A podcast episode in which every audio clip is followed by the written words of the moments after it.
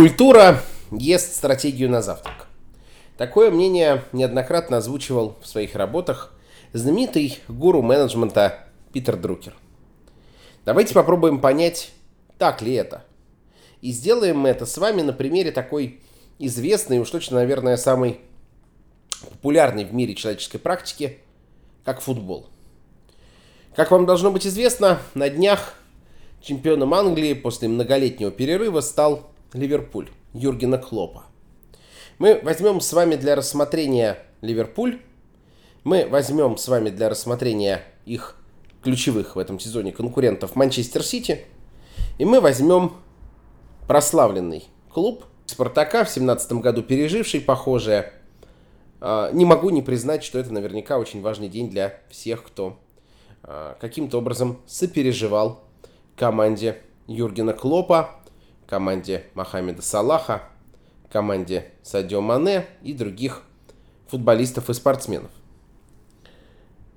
Что важно отметить? Клоп создал команду, в которой можно наблюдать такой интересный сплав и стратегии, и культуры, и операционной модели. Но давайте откатимся мысленно на два года назад. А, вспомните, Ливерпуль играет в финале Лиги Чемпионов с мадридским Реалом. И Кариус, на тот момент вратарь Ливерпуля, допускает две чудовищнейших ошибки. И в итоге Ливерпуль проигрывает. По сути своей, когда у компании или у спортивной команды не хватает организационного потенциала и капитала для того, чтобы реализовать задуманное, а тот Ливерпуль действительно был хорош – то мы можем говорить о том, что у команды хромает операционная модель. По сути своей, Ливерпуль двухлетнего образца – это пример компании с ярко выраженными целями, с сильным харизматичным лидером, с замечательным подбором исполнителей, где просто в одной линии так уж получилось, что очень важный играет человек, чьи компетенции не совпадают с высокими амбициями, которые есть у команды, и команда горит. Обратите внимание, стоило сменить Кариуса на Алисона Беккера, как прошло буквально два года, и команда преобразилась. Команда перестала терять очки в матчах с не очень сильными соперниками, команда перестала э, пропускать нелепые голы, и команда сразу стала чемпионом. Юрген Клоп выдающийся достигатор результата. Он выстраивал боевые машины и до прихода в Ливерпуль. И наверняка, когда он Ливерпуль покинет, а рано или поздно он Ливерпуль покинет, чтобы избежать возникновения пресловутого принципа Питерса, он наверняка будет строить столь же эффективные боевые машины в другом месте. Ему противостоит человек, наверное, максимально на него с точки зрения жизненной философии не похожий. Единственное, что их объединяет, как возможно и всех выдающихся лидеров, это стремление к победе. Йоргену Клопу противостоит Хасеп Гвардиола. Человек, который до Манчестер Сити построил, перестроил Баварию.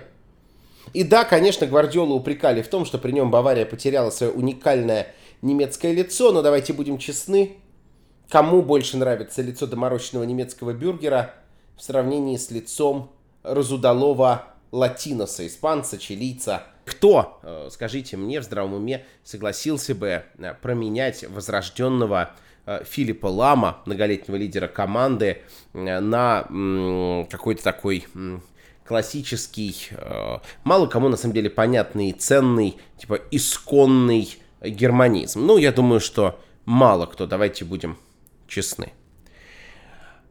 До прихода в Баварию э, Гвардиола, как мы наверняка все помним, создал, пожалуй, величайшую команду в истории. Создал э, Барселону эпохи расцвета Месси, э, Барселону с великой связкой МСН, Барселону, в которой до этого, до появления связки МСН, блистали Педро и Вилья. Барселону, где совершенно новыми красками заиграл выдающийся дуэт Хави и Иньесты. Барселону, которая открыла миру э, Терштегена, и Барселону, где даже такой, на самом деле, довольно средний игрок, как Жерар Пике, сумел раскрыться в полную силу. Гвардиола – это человек, который делает ставку на миссию, на видение, делает ставку как раз-таки на эту самую пресловутую культуру. И тем не менее Гвардиола в этом году проиграл с культурой и с великолепно отточенной операционной моделью. Огромные источники финансирования, приходящие из районов Аравийского полуострова, позволяют Гвардиоле строить такую операционную модель, которую он захочет. Иметь на каждой позиции по два, по то и по три игрока. Довольно быстро избавляться от тех, кто по каким-то причинам команде не подходит. Тем показательнее нарастающие слухи о уходе из Манчестер Сити Лероя Зане, хотя кто бы мог подумать. И все же Гвардиола проиграл. Почему? На мой взгляд, ровно потому, что ему, его команде, не хватило этой самой пресловутой стратегии. Манчестер Сити это команда, которая не имеет стратегии. Она не опирается на собственных воспитанников, если вы поймаете за руку какого-то болельщика горожан и спросите, а в чем долгосрочная стратегия клуба, вряд ли вам кто-то внятно сможет на это ответить. Клуб живет сегодняшним днем, и исходя из того, как меняется конъюнктура э, футбольного, с позволения сказать, рынка и расстановка сил в мире, команда покупает те ресурсы в опермодель, которые ей необходимы. И, повторяюсь, прекрасным образом лакирует это блистательным, совершенно блистательным лидером, придающим команде лоск и придающим команде эту пресловутую культуру, собственно, Хасепом Гвардиолой.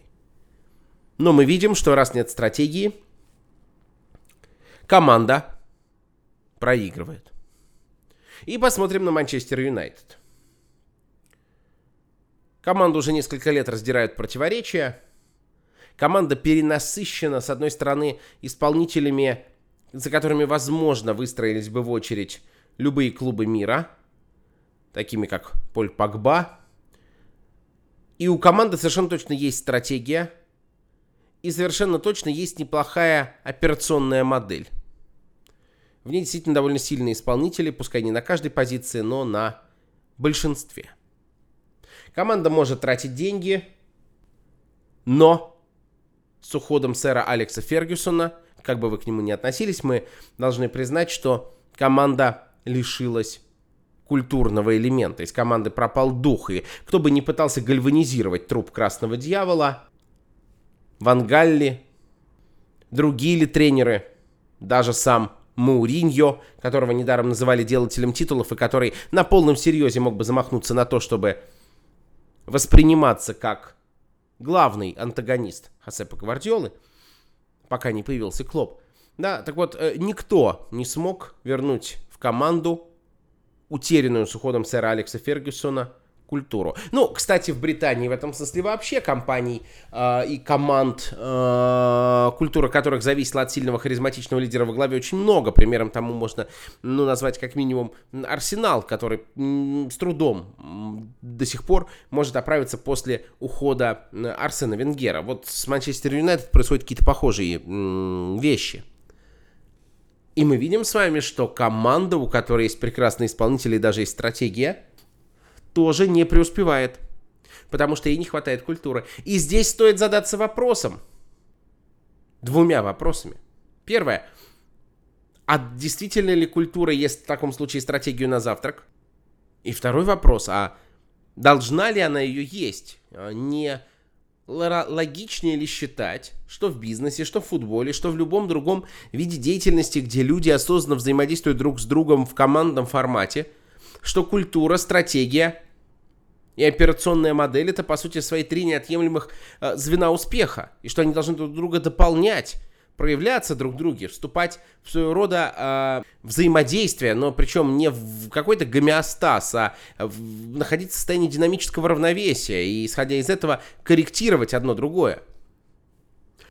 Получается, что как будто бы так, и если мы посмотрим с вами на команды, добивавшиеся успехов в последние годы мы увидим, мы увидим, что может быть за вычетом вот этой совершенно удивительной серии э, мадридского Реала, команды, у которой нет ни культуры, ни стратегии, ни тактики, а есть только деньги и опломб, да, вот если отвлекаться от этого успеха, то в общем и целом побеждают команды, у которых есть и культура, и стратегия, и тактика.